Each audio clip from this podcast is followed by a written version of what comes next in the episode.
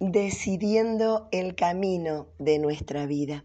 En el libro de Proverbios capítulo 27 versículo 12 dice, el prudente ve el peligro y se protege. El imprudente sigue adelante y sufre las consecuencias.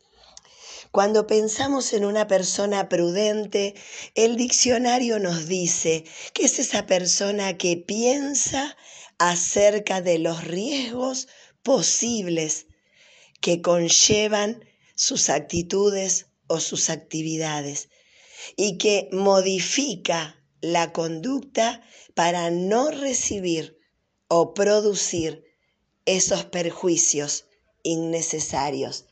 El ser prudente es algo que se aprende.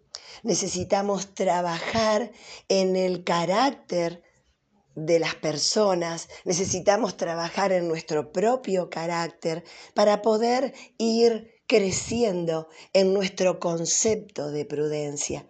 La prudencia me detiene para no hacer determinada cosa que me puede dañar o que puede dañar a otra persona.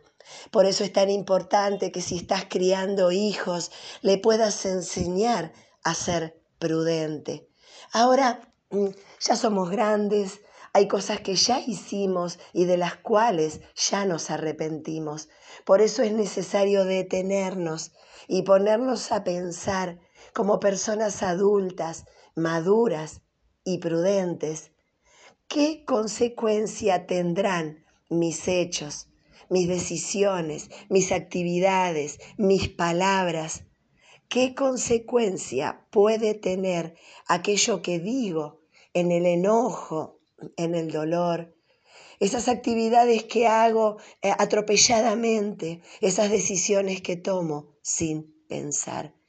Qué importante es empezar a trabajar en nuestro carácter y empezar a ejercitar este concepto que se haga realidad y algo práctico en nuestras vidas.